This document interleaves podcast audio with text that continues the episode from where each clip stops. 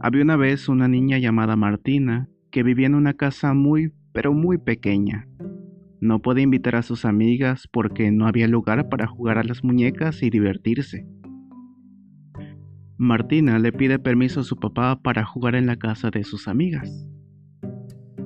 De tanto ir y venir, Martina se empezó a aburrir. Se cansaba porque el camino siempre era el mismo.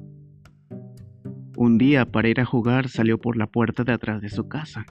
Caminó por el jardín hasta llegar a la casa de su amiga.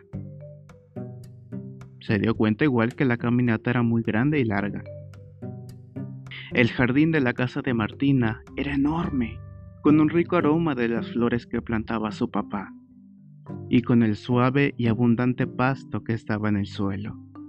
Desde entonces se dio cuenta de que podía invitar a sus amigas a jugar en el jardín de su casa. Se puso muy contenta.